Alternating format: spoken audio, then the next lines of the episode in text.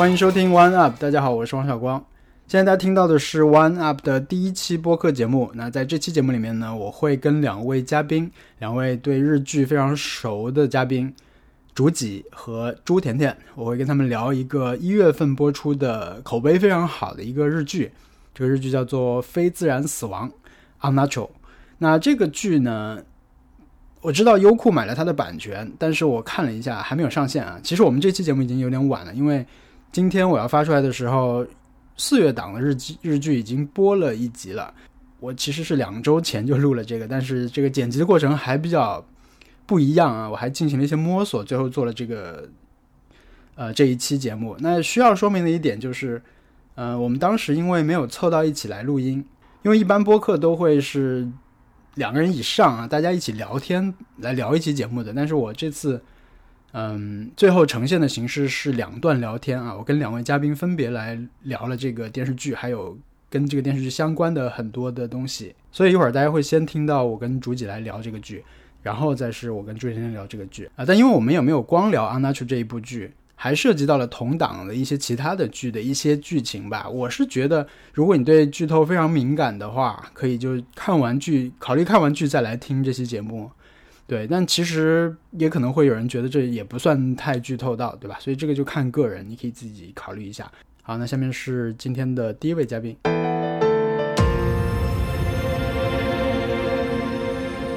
你先介绍一下自己。嗯。今天的今天，好吧，我们我们欢迎今天的嘉宾，介绍一下自己啊。大家好，我是竹吉，这样吗？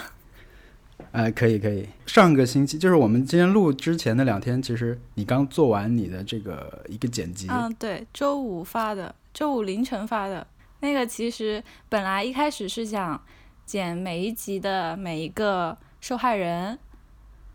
的单个的故事，然后后来我剪着剪着，因为我自己是比较偏袒那个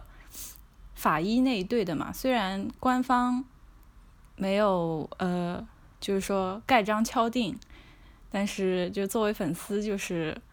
就很很希望他们两个，就觉得他们两个很登对，很适合。然后我后来就嗯剪到中间就开始剪中堂的那个过去和。呃，哎，我突然想，哦，三成，三成的那个过去，然后把他们两个过去捡起来，然后后面他们就是三成帮那个中堂解开他的心结，然后最后两个人就一起合作，这样，就我心里的一个结局。那个那个受害人那个部分啊，就是这个剧的这些主体的部分还是很强烈的，这个这个混剪里面啊，就并不是一个纯粹的，就这两个人的故事。对，因为我还是因为他每一集其实都就是用他们的案子在推进他们两个的，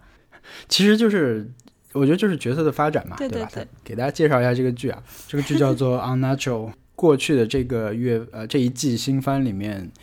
呃是口碑最好吗？嗯，算是是口碑算是对吧？对但收视率好像不是。收视率九十九点九，它是因为有前一季的基础在，以及它的阵容确实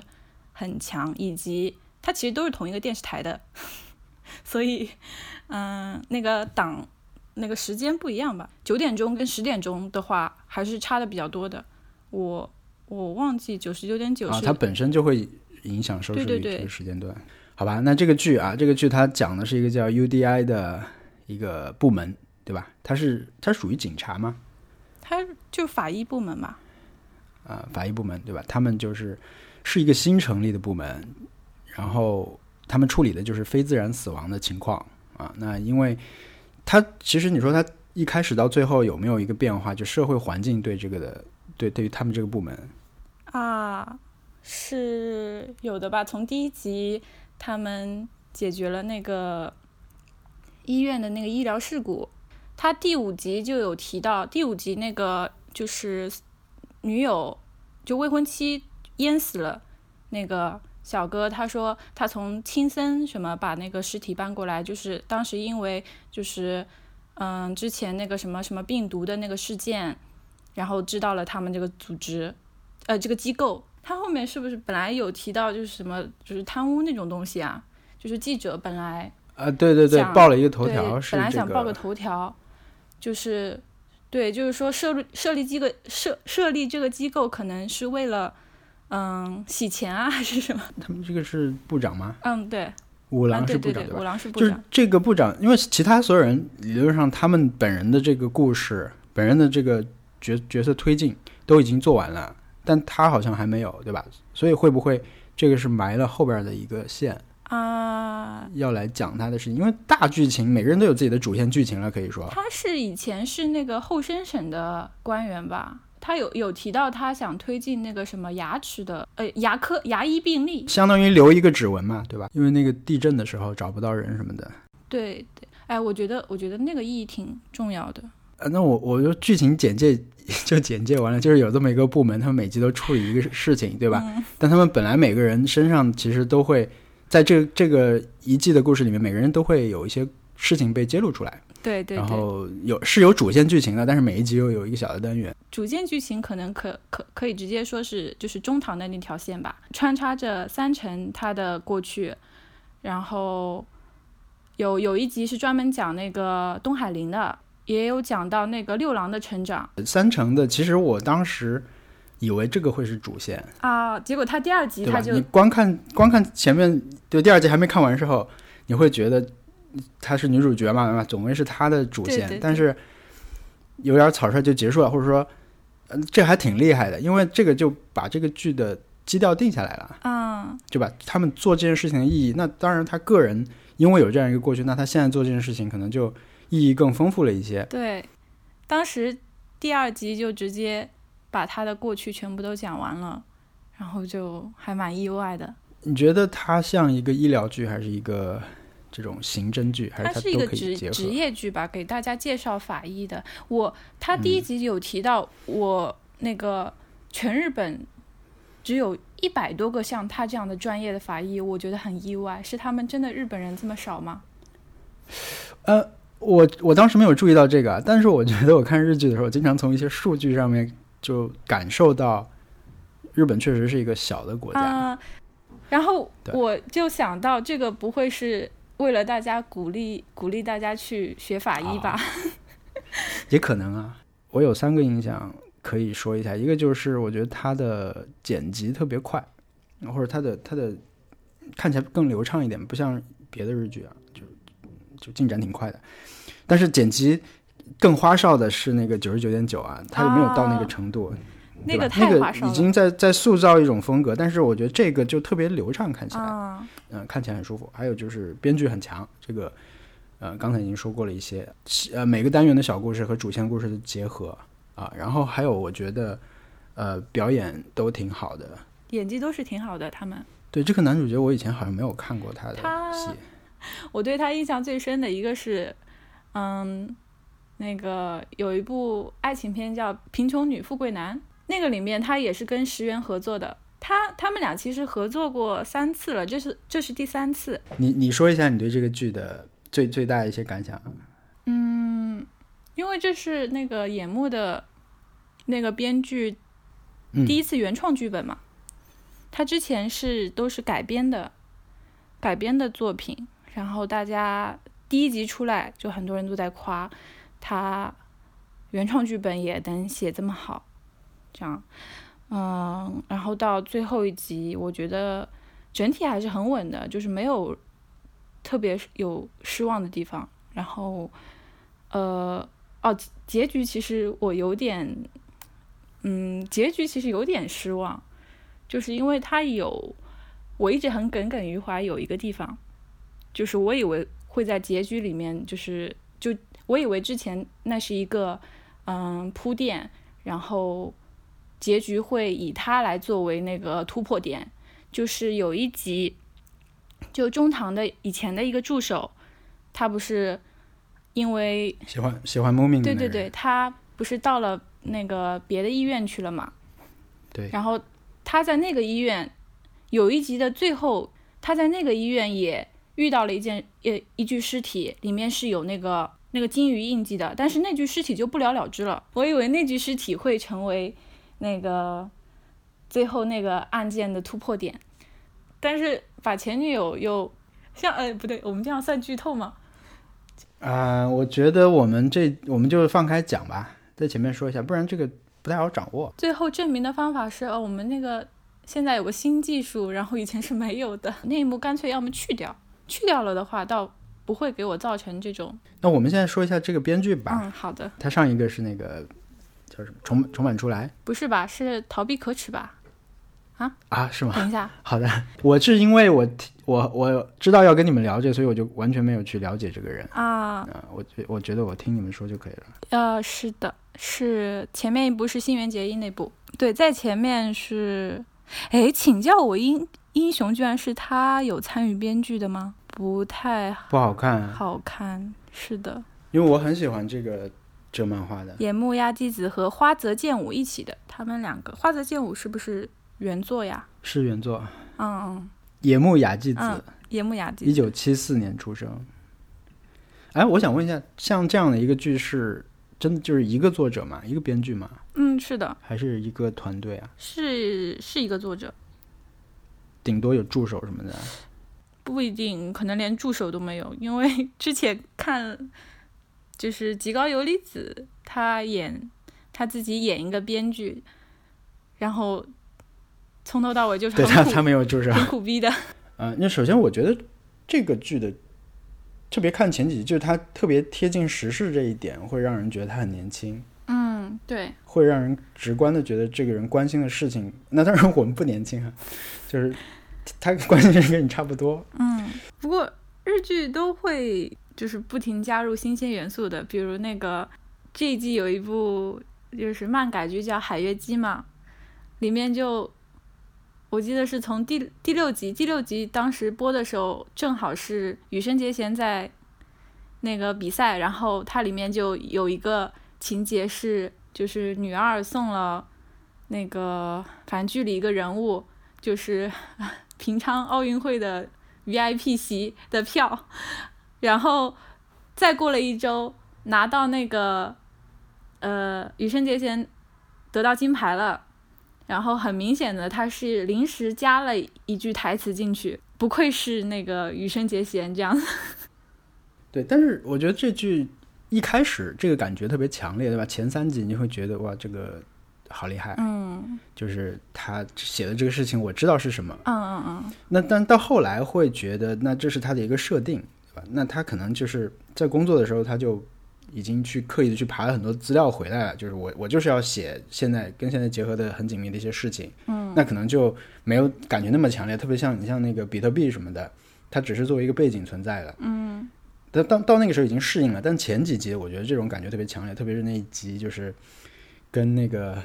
呃连续杀人的那个人嗯很像的。嗯。第一集是那个嘛，第一集网络暴力，对网络暴力，然后第二集就是那个了吧？第二集就是那个骗网上约自杀的那个人，嗯，对，网上约自杀。第三集是讲女性歧视法上法庭的。对，而且也有一个呃 Instagram 网红，啊，你提到这个结合时事，我又想起来上一季有一部剧叫《刑警功神》，就是完结如果没有剧看，想看别的同类型的剧的话，破案的剧可以去看那个《刑警公神》。嗯，很多案子也是很结合。啊、那我我去看看。有一集是讲，好像现在日本，我不知道日本是不是真的有这种服务，我觉得可能是有的。是你就如果想要在 Instagram 上，就是展现你非常现充的生活，就是它可以你去雇佣朋，就是他有那个可以购买这个服务，去租朋友，然后大家一起开 party，然后就是拍很好看的 Instagram 照片，就是展现你一个非常现充的生活这样的假象。哦，这一季不是还有一部林家月更林家月更圆吗？啊，对对，我我们现在可以聊一些这个，对也有一个情节是讲里面一个主妇，对，主妇是网红，主妇就是在 Instagram 上，就是各种晒照片嘛，然后也是付了钱的，呃，你就是雇了这对，种服务，雇了雇了这种服务的，啊这个我还没看到。嗯，他是这个剧我就看了，我没看完，但是我觉得挺好看的，因为我是先看了三个很 drama 的剧，我看了一集《阿诺内嗯嗯》，是嗯，讲一个孤儿对啊，那那我我应该会去补完它，因为那个板垣瑞二的剧我还是会看完的，而且我首页有好几个人看完了，就是觉得它就是那个调调，你适应了那个调调以后，觉得哎，其实还是可以接受的。还有 Final Cut，啊，对，Final Cut 不是也是这种报复故事嘛，也是很抓马的。哦，我就看了一但是集，是是，对对对，我也就我看了两集好像，对，就是社会很黑暗嘛，嗯就日本都怎么都这样。但是你就是在看到邻家月更圆的时候，就觉得啊，还是还有这样的剧可以看，还是挺好的，就选择挺多的，嗯，对吧？这个就很现实。那我先我先给你讲一个那个预防针，就是我觉得他前面几集都很现实的，就是他后面想圆的时候圆的太有，我可以剧透吗？可以剧透，就是可以剧透。圆的太圆满了。哎呦，我我真的不想剧透。不是，我觉得，我觉得看到第第八集都是可以的。那么精确、啊，，对，不对？应该是第九集的中间都是可以的。看到第九集的中间，我觉得这部剧都是很，我可以打，也可以打八九分的那种。那接下来我介绍一下《邻家月更圆》这个剧，因为我光看前面几集，我觉得它还是，嗯，这个设定还是很好玩的。但是我有一些怀疑哈，嗯，它讲的是四家人，对，呃，就日本现在有他们叫什么集群公寓是吧？对对对。其实我觉得就是把以前 share house 的那种概念给扩大了。他们这个集群公寓就是四家本来要盖房子，人现在把房子盖在一块儿，嗯，那对。它就有一些公众空间，对吧？嗯其实这个很像以前院子什么的这种嗯概念，四合院嘛就是邻邻里关系嘛，对吧？嗯这些只是我们现在没有这种邻里关系的生活，但是他没有把它拿出来讲。嗯，对，然后这四家人里面就各有各的问题，然后在不同的这个社会阶层和年龄段啊，人生的阶段不一样吧。嗯，主角的这一家庭他们是不孕不育，对，他们的问题是这个。然后我我看的时候，我我我觉得他们把那个介绍的好详细，它就是科普剧。特别像它它是科普剧啊。我昨天刚发了一条微博，就是大家都以为这是催婚催育剧，日本人不爱看催婚剧。现在，因为我当时刚看完结局，我说，但结局他却怎么怎么怎么，我也不想剧透，我画了一条横杠，就是，就是你如果真看完结局，你会觉得它真的是让人反而不想，就是结婚，不想生小孩，就起到了一个反的作用，呃，反的效果。但是我觉得他前面至少都是在科普，呃，因为你前面会发现那个女主一直怀不上嘛，我觉得她一直怀不上，就是编剧想要把整一个不孕不育的要怎么做治疗的过程，他要介绍出来，然后还有提到了政府补贴什么的，对对对，就是介绍的太详细，我觉得。对啊就你付款方式什么的都要在那两个人捧着一本书说。对啊对啊，就是对，就是科普但我，会当时我会觉得他的他是不是这种，嗯，不是收钱的意思啊，嗯就不是说我收黑钱，就是他是啊，是、不是收钱，他就是可能跟就是政府有合作，对，就是有意可能要做这个科普。就是我我看这个的时候，我觉得他跟一些嗯、以前那些日剧有一些不一样的地方，但是我会有一种嗯，就觉得它毕竟是日剧，或者说。它终究是日剧的这种感觉，那当然这个对日本人来说是不存在的，因为他们本来就是要拍这这样的东西。嗯对，但是嗯，怎么讲？就是我觉得这种剧里面的东西，不管是就这两部里面啊，大家还是从这种很夸张的东西里面去汲取一些东西到自己的人生里面，啊大家还是可以做到这种东西，做到这种事情。，Unnatural 第一次网红是因为石原的那张什么没时间绝望，没时间绝望啊、有时间绝望的话，不如去什么吃肉的那张截图，就是因为那张截图，好多不看日剧的都来问我。就说他们的朋友圈好多人在发这张图，然后他只认得这个是石原里美，然后就来问我这是什么剧。日剧在国内红起来会真的会红的奇奇怪怪的原因啊！我想说一个，我觉得算是我认为的它跟别的日剧稍微不一样的地方，也是我觉得是一个野幕的特色。很多日剧都是一集案子讲完了就是讲完了嘛，但它野幕它会就是很多会串起来。第二集是那个约自杀的那个案件嘛，那个女孩子叫三毛，就是一直呃没有人来认领她的遗骨，然后在后面的有一集里面，就是她又再次出现了，就是她的遗骨还在那边，就是她会有跟前面的剧集联联系起来。这一点是我另外那部他在那部《枕上今日子》也是新垣结衣演的那部里面让我特别感动的有一集，前面铺垫了很多集，就只只提到了一点细节的，反正最后给他串起来了，堆积起来，第七集就特别感动。我我到现在还记得是第七集，就是他，我觉得这是他的一个那个特色。呃，重版出来也是这样子，我觉得就是他前后对重版出来，我觉得还比较明显，很很连贯，会会前后都有联系。对对，而且重版出来本身那个单元剧的感觉也很强烈，它每一集故事是很独立的，对，很独立，但是最后都又能串起来的那种感觉，这是野木给我的感觉。新垣结衣这两部我都没有看过，我都只看了一集，好像。野木跟新垣结衣算是，我觉得他们两个挺合拍的，大概写过三个本子。完了，我想不起来他的哦，《飞翔情报室》。我当时看完《枕上今日子》的感想是，就是它以后会变成一部好剧，就是十年后，十年后。为什么呢？已经三年了，现在。啊，就是呃。大家当时很多人的评价，嗯，高低不一，是因为他是在追剧，他没有连起来看。就我觉得，《枕上今日子》如果从一口气从第一集看到第十集，是，嗯，会让人觉得是一个好故事。但是电视剧是每周播的，要求就应该是每周都能那个。对，因为我我是一个觉得，嗯，看电视剧应该要追着看的人啊。对，因为我觉得，嗯，你每次看完一集去讨论，就像小时候一样嘛。你每次看完一句一一集以后，你去跟别人讨论的这种，这这件事情对电视剧来说蛮重要的。嗯，可是我觉得像日本很多的经典的剧，啊，现在说这部什么很经典什么的，你当时如果一个礼一个礼拜一个礼拜让我看的话，我不 觉得。这部会成为经典。我说一下石原里美啊，嗯，因为我觉得她演的特别好啊。但是这是我看他第二部，第一部是什么？呃，校对女孩啊。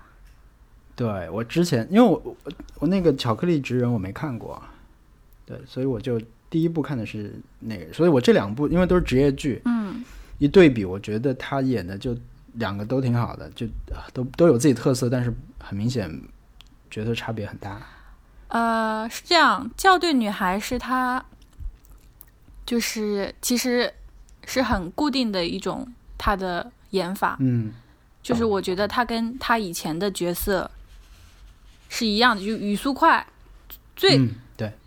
最典型的一点语速快。我以前有一一段时间一度受不了他的语速快，觉得他，嗯，就是。演技就限制在那个语速里了。我我可以想到他那个语速快。对，因为你去看他以前的剧，他以前好多剧都是这样子的，就是语速飞快。那个《贫穷男富贵女》，还有有一部当时有一部很很很老的一部剧，当时爸爸非常宠女儿的，然后女儿要独立的一个，嗯，那部剧里面是语速飞快。反正他以前都是就是给我一种语速快的这个很。固定的一个印象了，就是他的一招，是他的特色吧。所以我觉得这部里面他是至少是风格是不一样的。然后这个角色让我很喜欢。那你觉得他会挑戏吗？我看别人说他很会挑戏。我觉得他他不是挑戏，他是蛮会去挑战的。就是自己，因为他以前其实土土的，你知道吗？我我真不知道，就是以前我知道这有这人存在，但是我没有看过他的作品。对他其实算真的很属于整个成长过程，他的角色这样看过来，比如说你放到十年前，你跟我说他要去演一个像那个《失恋巧克力》《失恋巧克力之人》里面那样一个时尚的一个角色，或者是那个《校对女孩》里面那样时尚一个角色，我是完全想象不到的。真的？对，好吧，因为我第一次看是那个。教的女孩，所以我觉得哇，就是她是一个她出了搭配大家都要学的人。对，就所以我觉得她，呃，一来是很会，呃，可能也是各种日本那边什么化妆技术的进步啊，我觉得她自己也也很努力啊。她之前有人发过一个他一本写真书，里面讲到他自己平常做护理、做保养、泡澡啊，很多的那种细节，哇，真的，呃，就是作为女生很佩服，能够做到那样子。就他自己也很努力，然后也会去挑战新的角色，这样。你你看剧是一定会看完吗？还是会弃吗？会弃。那你每一季大概看多少部？会追也就追两三部，然后但是我一般如果完结之后大家有评价啊还可以的，然后我会再去补一下。那你这这一季去弃了什么剧？Final Cut 我弃了。对，那个真的是有点。Final Cut，然后啊，但瑰丽河里我也还是很喜欢的啦。阿诺那，我看到第三集还是第四集，其实也是很多的巧合在里面。我看到第四集当时的想法是，然后板垣玉耀要休息了，你知道吗？我我好像看到了。对我那天刷到他的 Instagram，他连续写了四季的冬季了嘛，然后我觉得是休息一下比较好。我刚才说有一个编剧，我想不起来，嗯就是我有印象说日剧是有可以跟着编剧去看的，嗯，还有一个人就是约会的那个编剧啊，但是约会那个编剧他最近就很让我失望呀，就是那个他叫什么？想不起来啊？没关系，没关系，有这么一个人对吧？嗯，古泽良太，对对对，就是《Legal High》也是他写的。我说对他失望的那个就是《恋爱回旋》是他写的，你知道吗？哦，那是有点问题，是吧？很有问题吧？《恋爱回旋》很有问题。嗯，我觉得完全不是他的水平，或者他只是就是完全交个差。好吧，展望一下，呃，下下一季有什么可以期待的吗？下一季我知道有极高游离子一个，嗯，极高游离子的会看。是演律师，呃，检察官。对，但是感觉那个那个角色又会，我就怕她又是一个特别傻白甜的女主。嗯。哦，下一季有二宫和也的剧，那部我会看。医生啊？对他演医生。哦，长泽雅美，长泽雅美要演月九。哦，对，长泽雅美那部的编剧是古泽良太。哦。有新新的了是吧？嗯、那这一季的月九是哪一部啊？海月姬啊，巨穷，就穷到里面里面是女主要当设计师，然后她设计出来的衣服，哇塞，就就只有白色。哇，下一季有那个，呃，有一个 Signal 啊，翻拍是翻韩剧的，嗯，是坂口健太郎演的。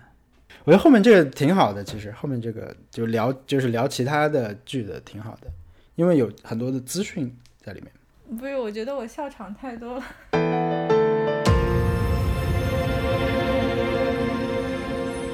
下面是第二位嘉宾朱甜甜。啊，大家好，我是朱甜甜。呃，我在微博上的 ID 叫不朱，然后平时呃非常喜欢看日剧，还有日本的综艺。对，我觉得综艺以后我们也可以找机会聊一下，有什么代表作出来的时候。好的，好的。嗯，对，因为我们这播客也没有什么主题啊，现在我就是觉得啊，我现在想聊一下这个，就录一下这个，这样，呃，聊一下你对这个剧的一个观感。然后你现在其实还没有看完，对吧？对的，对的。呃，因为前段时间工作特别忙，所以其实就是大结局的那段时间，我刚好是就是特别特别忙，所以这也导致了没有来得及赶上跟另外一个嘉宾一起录的原因。呃，然后这两天刚刚忙完，然后我本来是想在录之前看完的，但是时间还是没来得及。但是我觉得，呃，现在以这样的一个心情来录也可以吧。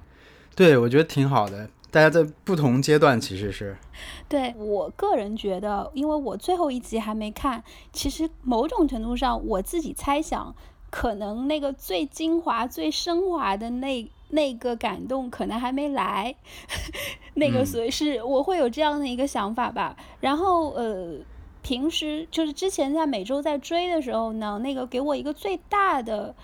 不同的点，因为我之前基本上每每季都会去追几部日剧，嗯，基本上我都是因为我是学日语的嘛，所以我基本上其他的日剧我都可以把它当做一个背景音，就是放在那边我去干别的事情，基本上就看完了。但是这部剧我就发现它不行。就是我是需要从头到尾坐在那边看的，就是无论是它的节奏还是它的情感，呃，我都比较愿意去当一个不是完不完全是一个娱乐的一个性质，而是说我去观观看一个作品这样的一个感觉去看它，这个是让我觉得特别不一样的地方。呃，就你说的这个，我大概我来理解的话，我可能会觉得有两个层面啊，一个就是它可能有一些东西。会让你会迫使你要去看它啊，相对于那种背景音的，你觉得你需要去看。另外一个就是它有一个吸引力，让你觉得我不光是想要知道这个事情是什么。对，就是呃，它相对我觉得跟我们平常看的日剧相比，它是节奏比较相对是要快一点的。就是说不会说那个，比打个比方说啊，你可能有一些刑侦剧，其实那种给老年人看的刑侦剧我也经常看。就是有的刑侦剧基本上就是说它其实节奏很慢，你前面没有怎么看，它到最后去收的时候这一集，它基本上也会也会让你整个会看到，他会来来来陈述一下，就这个案子你你也会能看懂的。那这就是感觉特别适合让人听，对吧？对对对。就是那那就是说，你前面可能你是做了点别的，去洗了衣服什么的，也也也不要紧。但这个剧它可能就是说，呃，因为你看日本那个业界对它的评价也是说，它那个没有任何多余的镜头和呃伏笔埋的比较好，这是现在日本业业界对它评价最经常用到的两个词。我不是那种有。像大家可能有的有的人是看美剧啊什么的，有那种经验，就说看快节奏的剧，他是会比较适应的。我没有，我几乎不怎么看美剧什么的，所以所以这部剧的这个看的这个节奏是让我觉得比较崭新的。就是说，单纯从信息量的角度，这是一。那第二点就是说，你说你刚才提到说它会有一个吸引力让我想去看，那确实是的。这个里面因为演员整个。呃，我觉得选角都非常的好，那个石原里美就不用说了，那个大家现在一直都在评价说，那个终于摆脱了，就是说之前的这种什么精致的猪猪女孩之类的，就这种形象，就是终于演演演了一个好像是她这个年龄层的一个。我跟竹几聊的时候，他说了一个点，他就说石原以前的表演有一个很大特特点，就是台词特别快，对他的人设其实是很固定的。是，然后我就他说完以后，前几天我在微博上看到一个数了他多少时间说了多少字的一个小视频，哦，就确诊了，就是他的那个有这个确实有这个特点。我这里稍微展开一下，我觉得就是以前看一些综艺什么的，其实他是一个还嗯怎么讲？我觉得应该是他那那个呃演戏的那个形象，其实跟他本人是有一些差距的。就是比如说他自己本身，他会去呃那个去去学习，像什么去考那种什么护师证啊之类的。就是说他是很注重他，他一直有一个想法，就是觉得说呃只是就是说当演员只是当了个演员，我并不是那个立命之本，也不是一门他的手艺。他觉得就是只是一项工作，我现在能够认真对待。呃，如果不当演员了，我还有别的事情可以做，所以他会去考这种证啊。然后我最记得微博上有一个流传很广的，就是之前有一个综艺，我忘了是哪个综艺了，就是说那个他们去呃那种商店街。就是是在那个天空树还是哪里的一个商店街，就是说他如果突然出现在大家都在逛的那种商场里面，会是什么情况？然后就很多人都不敢认，结果就有一帮那个中学生就认了，然后是一一帮那个高中男生，然后这帮男生就很想跟他合影。然后他就在那边，就是像教导主任一样，就是说那个你你要把这个来，你要把这个裤子拉上去，要那个皮带系好。你你，我觉得大概大家应该都看过这个这这个片段。其实就是说，我觉得他之前是那种美女小美女人设，但实际上他自己给我的感觉，其实他是一个，嗯，并没有很把这个人设，呃，就是说没有没有在把这个人设来当做自己的优点的这样一个人。其实，就今天我看那个刚有刚刚有一个那个是陈沧桑还是谁写了一篇那个微信的公众号。就说那个说他认为石原里美是这一部有那个演技的那个转折，但后来我跟不要脸在讨论，就是说他其实在前面好几年前有大合剧的时候，其实已经慢慢开始展露了这个呃演技被业界认可的呃这样一个这样一个姿态。其实就是说，他其实我觉得石原里美是我在我看来是我让我最觉得就是说，我们有时候说那种长得好看的偶像。他很努力，就大家会觉得很不屑，就觉得是粉丝的一种借口。但是石原一直给我一个感觉，就是说说他努力，我是觉得我非常接受他的这个设定的。所以说，我觉得其实到《安娜 l 这部，就是让全民会有一种说石原里美是完美的转型了，她很棒，就是也算是其实是他准备一直在不停的进步，到这个地方他有了一个顶峰。并不能说就是这部剧，因为这部剧好，他在这里就啪一下就转了。其实不是，我觉得也是跟他之前的努力是分不开的。就他一直是一个非常认真的一个人，我觉得这个这个是我很想很想讲的一点。嗯，哎，那他的综艺你有特别推荐的一期吗？就印象特别深的？呃，我印象不是很深了，因为我觉得他综艺上的不是特别多，他只有在特别需要去。宣传剧的时候才会上，但是我记得他比较愿意去讲的是，他其实之前不是很接受自己的长相，就是大家觉得她很美，大家都想变成她那样的脸，其实她自己并没有一直认为自己特别好看，而且还有一个点就是我想说的是，她的那个本名一直是没有被，就一直没有公开的，就是石原里美不是她的名字，真正的名字。就是她一直没有公开她自己的名字，而且还有他好像是没有社交媒体的。就其实他是他骨子里就是那种马吉梅，我们说就是他其实我觉得就是一个很认真的一个，就是像班长啊那种，就是就是那种很很棒的那种认真的人，你不会觉得就说是无趣的认真的人，就是觉得很棒，很。很很满分，但是觉得自己做不到他那样的人的那种人，让你觉得很就是是钦佩的那种认真的人。嗯，接着回去说的话，那个呃，还有一个让我印象深刻的这个就是说井浦新嘛，因为他其实应该严格来讲，他的那个演电视剧是不多的吧，就是他是那种大荧幕的那种演员。嗯，对，就是男主对吧？对对对对对，男主角。就是那个中堂是吧？就是对对中堂，他整个这种，我觉得表演还是那种看似说每天哭手这种这种这个这样的一个之下，他的里面的那种细腻的那种感情变化，我觉得还是就是彰显了是他作为就是电影的这种这种这种演技，确实是有一点，因为一开始会觉得这个人设是很很有点脸谱。对吧？他就是这样一个跟大家比较冷漠的一个人，但后来确实就丰富起来了。对对，然后呃，还有一个比较私人的，就是之前那个龙心良，就是去年好像他演那个什么小鲜肉的时候，我我其实当时因为那部剧我没看，所以我也没 get 到。然后 这部剧就突然觉得，虽然镜头很少，但是。还挺印象很深刻，无论是形象还是举止，所以我大概就是从这部剧开始有点喜欢龙心良了，开始在关注他。嗯，对，跟大家说一下，龙心良在里面演演的一个是一部，他有他不是每一集都能出现，甚至对不对？对对对对他出现也就是一两个镜头，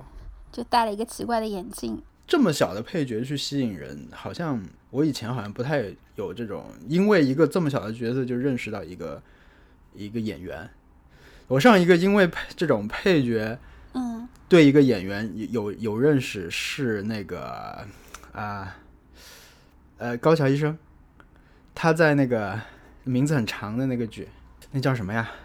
是板垣瑞二的那个啊，就是高桥医生在里面是一个工人，搬家工人啊，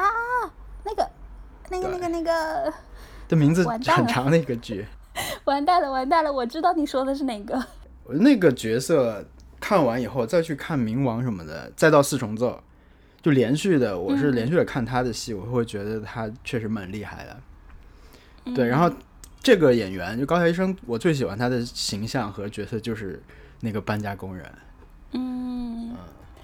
但是他那个里面其实戏还算是多一点。但龙心良这个真的，但我确实对他也有也，我以前不认识这个人，但看完这个，听完大家讨论以后，我也会觉得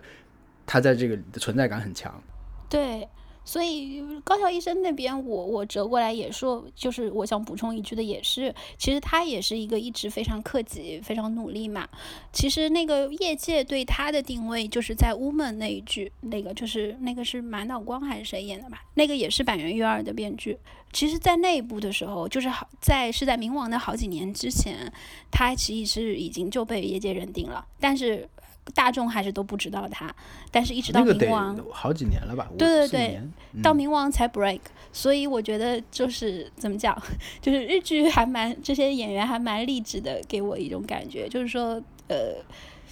你你你得到业界认可，不代表你就能好像就是可以飞黄腾达，或者说怎么样，就广告啊什么的也没有的，你还是过得很辛苦。嗯，这样的故事还挺多的，包括我前面在推特上经常在关注的一个导演，我有点忘啊，就是演那个，就是去年还是前年那个《临渊而立》嘛，就是那个浅野忠信的那部片子，拿了很多奖的。那部片子的导演好像到现在日子还是过得挺辛苦的，就是拿了奖，并没有让他生活发生特别大的这种变化。就是 这样的，我觉得好像日本演艺界这种故事挺多的，对。然后我回过头来想说的，其实就是说，为什么这种像配角，包括说像那个呃，原来我我我我发现我身边有一些原来不看松重松松重风，就是没有特别喜欢松重风的人，在这部《阿纳修纳鲁》里面也开始说喜欢所长这样子，就是演所长的那个那个那个大叔。我觉得其实可能也是跟编剧的这个准备的非常细，就是这个是可能是跟他分不分不开的。就是说，他里面呃出镜的镜头或许是非常少，但是编剧他私底下做的这个。呃，功下的功夫是非常深的，我觉得。我有一直在 follow 那个编剧的那个 Twitter 吧，嗯，呃，我就看到他其实他的 Twitter 上经常有一些片段，他是会写讲一些就是这里面的人物的一些对话，但是实际上是没有被剪出来的一些对话，本来写的对白删掉了，就是删掉了，也也有的可能是删掉了，有的可能就是说他私底下准备的，就是为了这些人物有更丰富的一个。一个表现，他去做了很多准备，对对对，一种设定。所以我觉得可能就是除了是这些演员演技确实好以外，就是我觉得这部剧真的就是是编剧是最厉害的。首先，这个叙事节奏肯定是跟编剧是有关系的，是他安排的这种细节的多少。还有一个，嗯，就是他每一集的单独故事的情况下，把这个主线剧情融入在里面。这个事情做得很好，就每一集的娱乐性是够的，但他讲一个案件，塑造一些人物，然后呢，再通过塑造出来这些人物，再去完成后面那个大的主线剧情。对，就是他这个，就是他好像有说过，就是男女主角的这个这个设定，呃，他所有的伏笔，他们的互，他们两个的自，就是主人公的这个故事，他其实是就是从一开始就就很注意。就是把它放在里面，我觉得这个当然也也这也让这个剧为什么说受到好评，也跟一般的刑侦类的或者说这种不太一样的点吧。我觉得就是，嗯，因为大部分就是那种比较娱乐化的剧，就是一集一个故事，它即使有一个主线，到最后要去揭示它，但是相对它其实没有没有那么明确的或者下功夫在那个文本上。还有一个编剧特点就是他在嗯题材的选择上面。我当时说，我觉得我看看完，特别是前面几集，我觉得，因为每一集你基本上都能在现实中找到一些对应，所以我在看完前几集的时候，当时会觉得可能是一个很年轻的编剧或者一个很年轻的团队。啊，嗯，就是是它跟现实的这种当下的社会问题就是那个比较很近，对吧？对对对，对，哎，这个地方我突然想起来，我当时是看到第几集的时候来着，我忘了是哪。我觉得可能就是那个自杀网站那一集，啊，对对对对对。然对，后那是第二集。我我当时我就在想说，我说哇，我说那个就是把一些很重要的当下的这种社会问题，就是其实很多日剧它都有在关注社会问题，但是可能相对就都是会有那种为了关注而关注，或者说怎么样，就是完成主旋律之类的。他这个让我觉得，嗯，就是他自己是。这里不得不说你，你刚才说他很年轻嘛，就就让我我我可能要引申 讲一点儿这个编剧的事情。就他其实年纪很，他他其实年纪很大了，但是我觉得他是一个心态非常年轻的人。那这个平时有什么有什么这种表现吗？呃，平时的一个表现就是，呃，我还是在说他的推特吧，他的那个推特就是，嗯，平常就是网友的互动，他是非常的积极的。啊、就是，而且他这个互动就是非常的，呃，就是怎么讲？他既考虑了他作为一个作品的代表人物去做这种呃有效的沟通，同时他这个里面的沟通呢，也不也不失这种就是个人化的这种色彩，就是嗯比如说他会在推特上讲什么，呃。他去参加了那个采访，然后他妈或者他姐打电话来说什么看了他采访怎么 diss 他什么的，然后、嗯。但是那个包括说，但是呢，有时候网友比如说很正经的跟他讨论说这个地方是不是伏笔啊，他会说哦，那其实到当时倒没有考虑是伏笔，但是是考虑的是什么什么什么，是这样的一个目的，就是他是在网络上面。不让我觉得会是那种，嗯，是他这个年纪的一个人在上网的那种，因为你想，嗯他又是那种 sensei 嘛，就是说是专业人士嘛。你说如果是那种，呃，哦，呃，搞笑艺人，对吧？那种搞笑艺人，就平常在网络上是那种是那种很爱互动的，那那好像还还挺正常的。然后我我再加一个，就是说他在推特上，当时他还在播放期间，他就有一个小栏目在推特上，他叫那个呃 U I U D I Labo 呃不知道也可以的小知识。啊，就是他会讲很多这种法医，呃，或者说这种死刑制度，或者说这种审司法审判的制度，比如说日本跟美国是不一样，或者日本跟世界上其他的发达国家不一样。然后这个里面不同的这种呃死死呃罪犯，或者说不同的死者，他的那种名称定义，就是嗯是那种呃剧当中，就是说他的意思就是不知道也行，就是说你你你不知道这些知识，你也不影响你看这个剧，但是你知嗯道了的话，就会觉得那个你你你你可以看这剧看得更深，会有更大的就是说这个专业知识上的收获。我觉得这嗯个也是非常细腻的。他最近的几个作品里面，就重版出来，我觉得看的也挺开心的。对，但是那个逃避可耻那个我我没看完啊，我看不下去。对，那个我我觉得他，嗯，让我印象比较深刻，对他有印象的是那个，呃，飞翔情报室。竹吉也是这么说的。对，是那个呃，就是林野刚，就是在那部让我喜欢上了林野刚。他演这样一个正派的人，也演得非常好，然后让我对林野刚有了很大的改观。我觉得这也是那部剧本身的成功之处吧。然后我那个之前有印象，你在朋友圈里面发了一个呃发了一个话啊，有一段就是提到了这个编剧的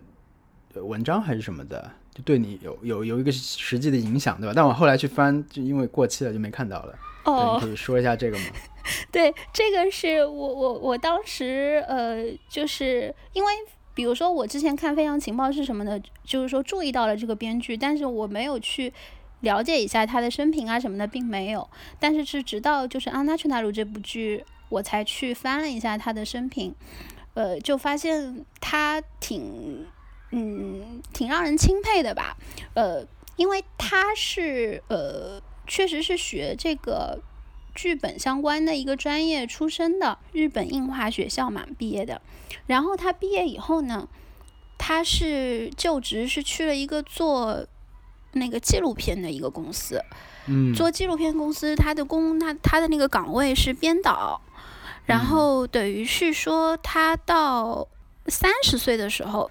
等于大大学毕业，你看已经做了很多年嘛，八九年了。他到三十岁的时候，他就认真考虑了一下，就觉得自己做编导的话，他有很多那种在现场那种临时协调啊，一些琐碎的事情。他觉得这个可能不是他的一个职业的人生的一个目标。他觉得他考虑来考虑去，他觉得他很适合做编剧。嗯，然后就是日语说那个脚本家嘛。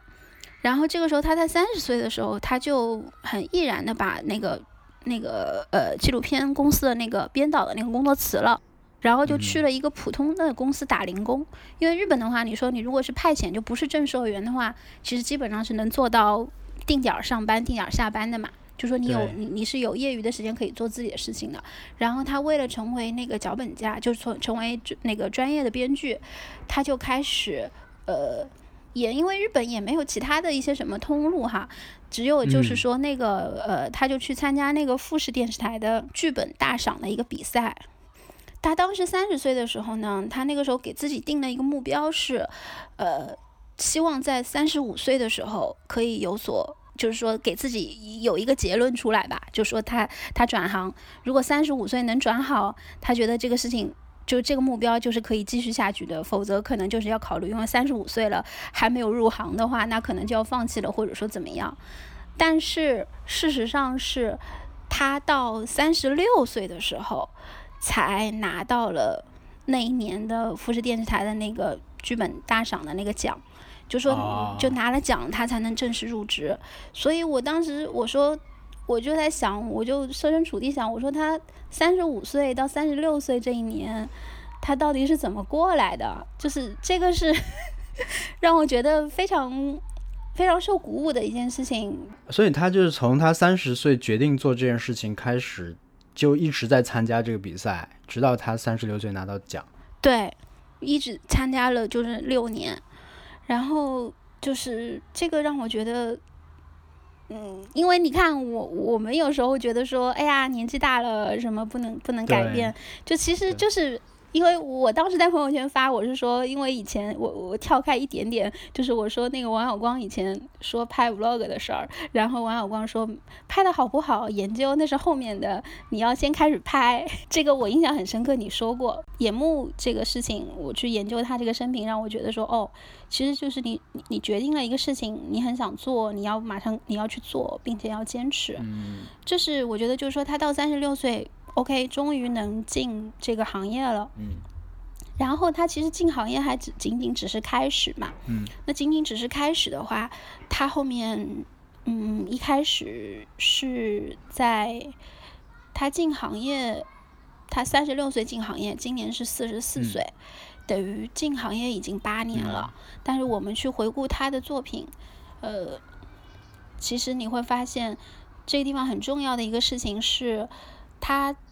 其实是到一直到《Unnational》这部剧才是原创剧本，嗯，之前都是就之前他所有的剧本都是改编的，所以我觉得他仍然就是在积累，在不断的就是嗯进步，这样的一个是让我有这种感觉的。重版出来也是 TBS 的嘛，他这几年都是 TBS 的，呃，那个逃避可耻也是，对，这个《Unnational》也是重版出来，其实当时。收视率非常非常低，可能就是百分之七左右吧。就我们现在一般那个比较好的都是十几嘛，对吧？有的可能更多的是要逼近二十什么的。重版出来，嗯，就是在那部剧当时是，其实我前面也讲过，网上就是 diss 他的人挺多的，就是会说什么就浪费了黑木华啊，什么是黑木华对啊，就是浪费了好的小田切让什么的，然后嗯。收视率这么低，我觉得很好的一点是，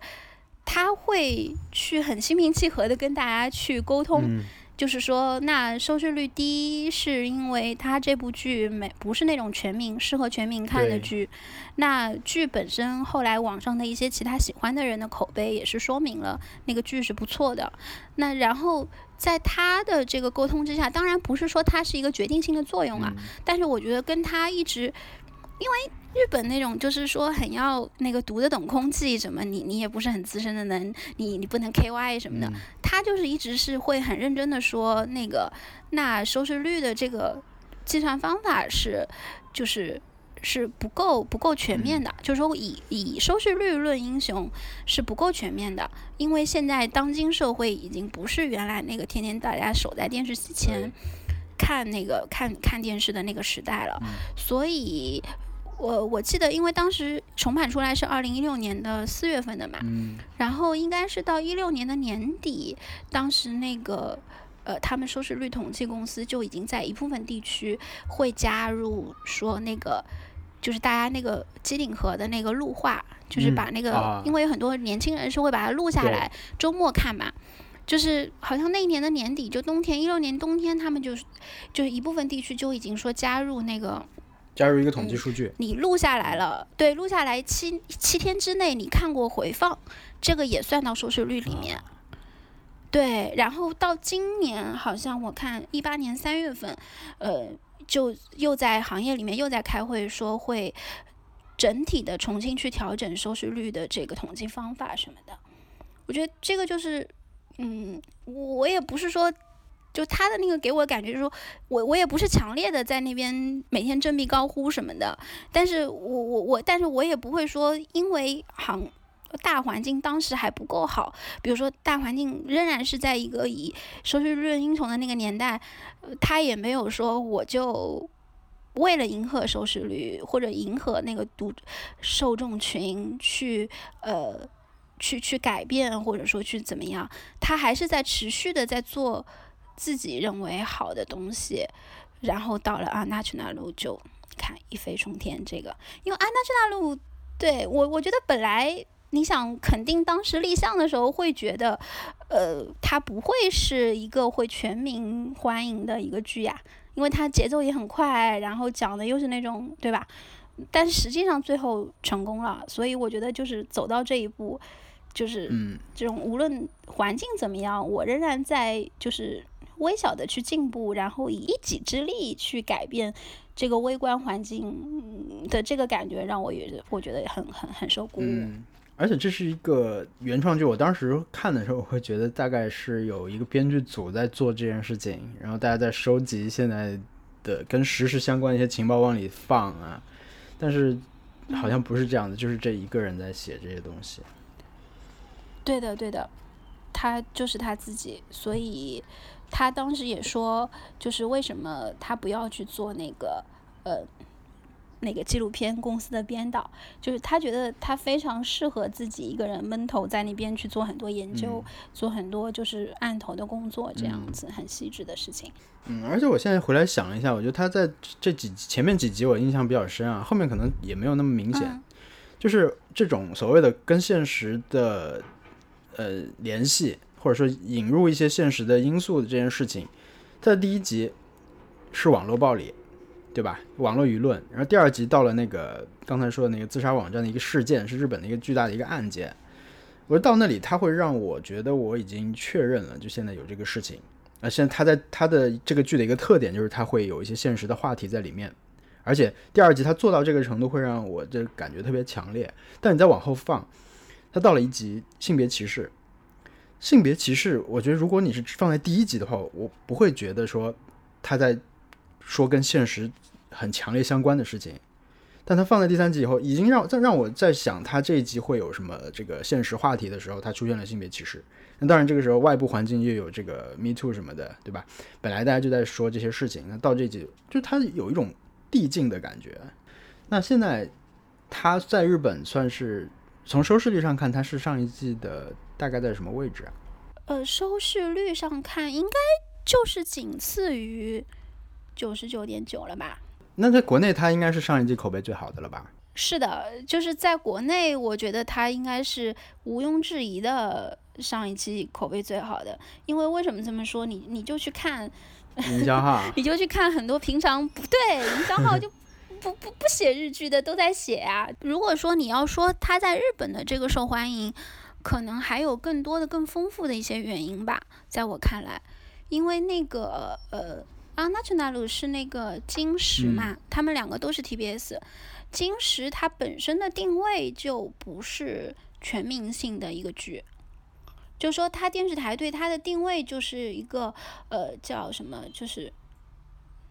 中青年女性比较爱看爱看的这种题材。中青年女性。因为你想啊，很多，比如说你说那个呃十点钟了，可能年轻一点的人也睡觉了，老年人也睡觉了，对吧？然后那个大叔们，可能上班族的男性他更不可能，因为星期五晚上肯定是很多公司聚会啊，什么喝的烂醉，对吧？就是要赶末班车，所以可能相对就是中青，就是金石这个时间点，它注定不是一个嗯全民的一个时间点。我注意到了，我现在看了一下，我在维基上打开了这个历年的这个表，这些剧我基本上都没怎么看过，但是主演就去年的就是林野刚、英泰、藤原龙也这样的。对，那个那个中古美纪那个，我不是不结婚，呃，我不是结不了婚，我是不结婚什么的，好像我记得也是这个。然后反过来说，那个九十九点九，它是那个日曜嘛，日曜是晚上九点钟。因为日本人是有一个特色，就说他如果有一点周末有一点要加班啊什么的，他可能也是会放在星期六，就是星期天，大家就是日本人的观念里面，它就是一个在家休息的，全家族要在一起其乐融融的一个日子，就一般是这样的。所以以前我最记得，我以前在日本公司上班的时候，有时候不是三连休，中国要调休嘛？调休的时候不是会星期天上班嘛？然后日本人就大呼说，绝对无法理解这件事情，就是星期天上班是没法接受，就是大家就觉得星期天就是一个家族的这种日子。TBS 的这个日曜日曜剧场，对日曜剧场，它也是好像是说，我记得说是历史最悠久的一个一个一个栏目吧。它投入的一方面是它的那个受众群，它绝对是是一个全民受众群；二是肯定是它投入的这些呃资源啊，这种比如说你说它的这种。综艺节目啊，各种去宣传啊，那种它肯定是不一样的。它就应该好，作为 TBS 来讲，它不好才才才是个事儿。我刚才我现在看了一下维基百科啊，我在这可以看到关于它的一些信息。那像这个金曜哆啦 A 这个还有日曜剧场这种，我觉得它是一个有名字的档期了，相当于是。我以前不知道有这种存在，我知道那月九这种我是可以理解的，但我以为就是月九就特别特殊到只有这一个，但是像。日曜剧场这种事情，感觉是一个像像变成了一种栏目式或者招牌式的东西。那还有什么其他类似这样的吗？厉害到已经有一个名字冠在那儿的一个档期？呃，日本人的那个概念里面，可能就是因为 TBS 就是金曜和日曜嘛，对，然后那个富士就是你知道的月九嘛，然后大家可能就是说 NHK 的，就是阿萨多拉，晨间剧，就是对。对晨间剧，然后大河剧这些应该算是都是比较有名的吧。朝日是不是有一个？他们都说老人台，老人台朝日有一些什么？是那个什么星期三晚上就水曜二十一，好像是有一个，就专门拍什么破案的，就是那种我前面说过的那种，错过了一些细节也能看得懂的那种破案的那种剧。那个，因为我们刚才说 TBS 也好，富士也好，它都是几个比较知名的大的台嘛。但是我们不是说有一个台是奇葩，就是东京台嘛？东京台就是大家说什么，大家都在放新闻的时候，有个梗。对对对，他他还在发什么，就是看发什么乱七八糟的那种东西。就是说，因为东京台它是一个呃，就是预算很低，各方面就是整个整个那个盘子就是比较小的一个台吧。但是它之前有一个，应该是叫 TV 二十四吧，如果没记错的话，就是它的一个深夜剧的档。是被大家那个，他是从那个大根人的《桃花期》那个时候被大家就是认为这是一个品牌了。但那是个电影。的《桃花期》，它除了电影，它也有一个深夜剧的。这个让大家就觉得说小成本的东西，它也可以挺有意思的。我又查到了一个东西，就是刚才说的那个高桥医生那个追忆伤人。啊想起来，想起来了，对对对，东京台的叫那个《哆啦 A 二十四》，就是电视剧二十四嘛，它都是星期五半夜 十二点以后，就是星期六的凌晨，就是很多人可能喝了酒回家 可以看的。它你去追溯，它最早的就是很早了，是零五年的那个叫娘王吧，它不是一个有品牌的，但是它一直到有品牌，就是一零年就是森山未来主演。然后大根人导的就是《桃花期》，就是在一零年之后，呃，就是这个《哆啦 A 二十四》就变成了一个，虽然还不能跟，比如说我们说那个金耀日耀剧场，或者说对日耀剧场那种比，但是它是一个让大家觉得业界觉得它是一个有品牌的、有它的追求的。后面那个勇勇者闯魔城嘛，那个也是啊，甄嬛战前番外地也是。对，甄嬛也是是的。哦，我发现这个党的好厉害啊！就是这好多我都看过。嗯，什么那个夏北泽那个去年，就是应该是讲大根人让深夜剧有了不一样的一个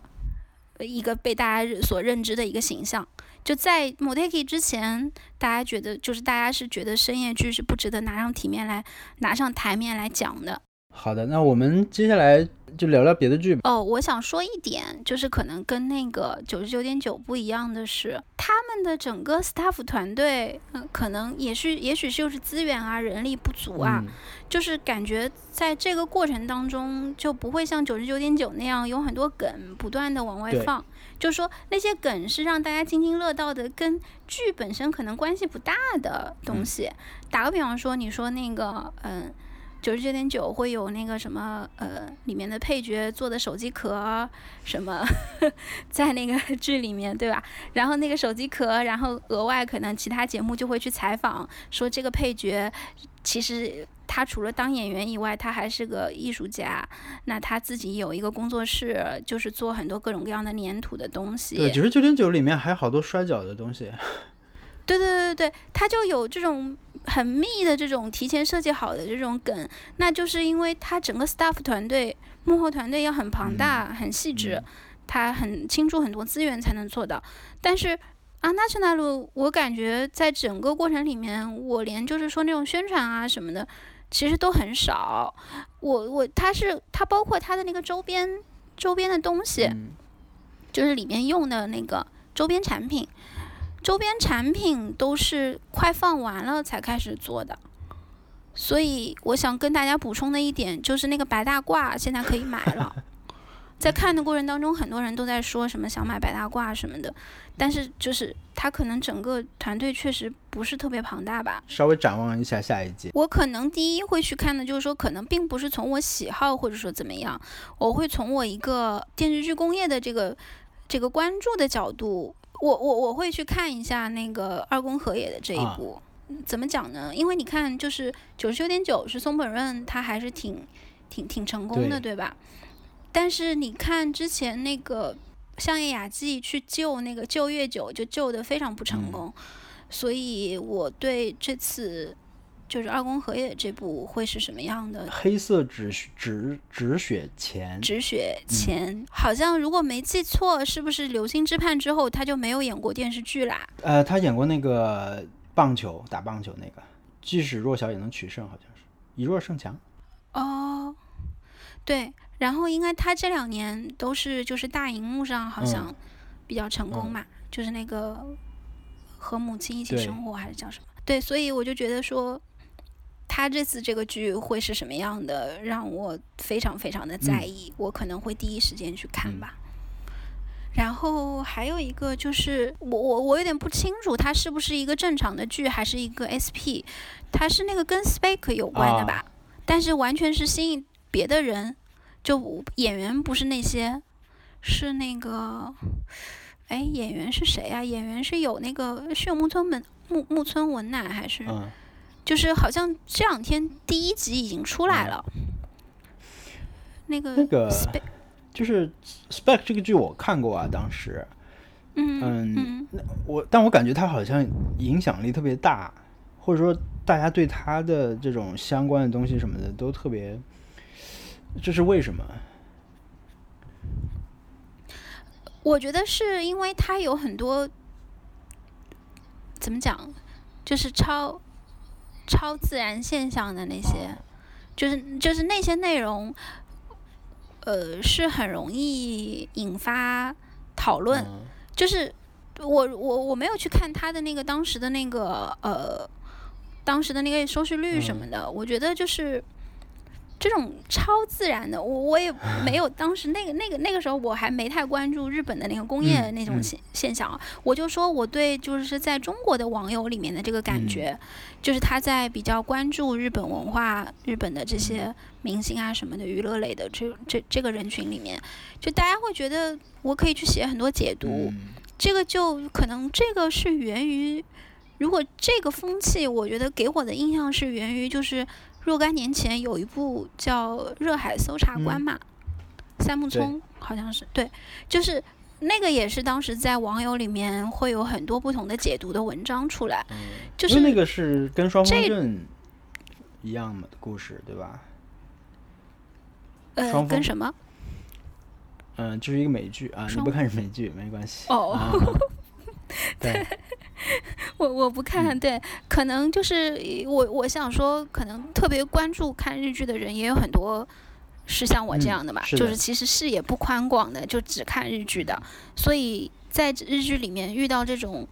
特别要所谓的烧脑，有一点烧脑，就是可可能跟美剧比就差远了，我我我估计啊，但是有烧脑的这种这种这种情况在，那大家就会去去挖呀，去写呀，去那有很多文章出来，它就会有助于这个传播吧。就是 Spake 在中国网友里面的这个感觉，我是这么这么解释的。嗯但是他在日本是什么情况，我当时没有没有没有太啊研究，所以基于这个，我可能他这次说是跟 Spake 有关的一个呃所以就这样说的话，是不是沿用设定什么的？我我我还没看，我今天看第一集已经出来了，哦 我还没，对我我回头我要看一下对。然后还有一个我比较在意的就是长泽雅美，信用欺诈师，对，他是他是月九哎，就是我不知道月九能不能能不能再站起来了。长泽雅美，我就是在她当年特别特别红的时候，我我是对她没什么感觉的，就那个时候是女神嘛。但是这两年因为看他那个，看他的很多这种综艺什么的，包括之前我看了对综艺，还有之前看他跟那个高桥医生的那部电影，嗯他已经能够是非常成熟的驾驭驾驭这个呃驾驭作品的这样的一个状态了，这个我觉得很棒。而且看他的综艺，我非常会推荐去看他一七年应该有一个 A Studio 吧，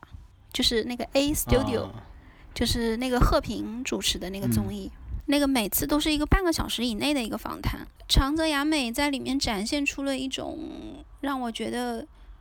就是她跟自己非常非常的和解的一个状态。这个可能说的有点玄学，就是我我看来是这样的，她非常的收放自如。我对长泽雅美改观，我以前也不是不觉得她有什么，但是对她印象改观是山田孝之，戛纳电影节里面，啊，本来不是准备要找他来演裸戏嘛，就是我觉得可能就是看到他作为演员的一个状态。然后这一部的编剧还是古泽良太，到现在还没有买到，就还没有人去帮我买这 这本杂志。就是古泽良太跟那个野木亚纪子有一个对谈啊，就是讲编剧这个行业的种种种。就我不知道谈的有多深，所以我我还蛮想看一下的。嗯，我也蛮想你看一下的。好那我们这期就聊到这儿拜拜。拜拜。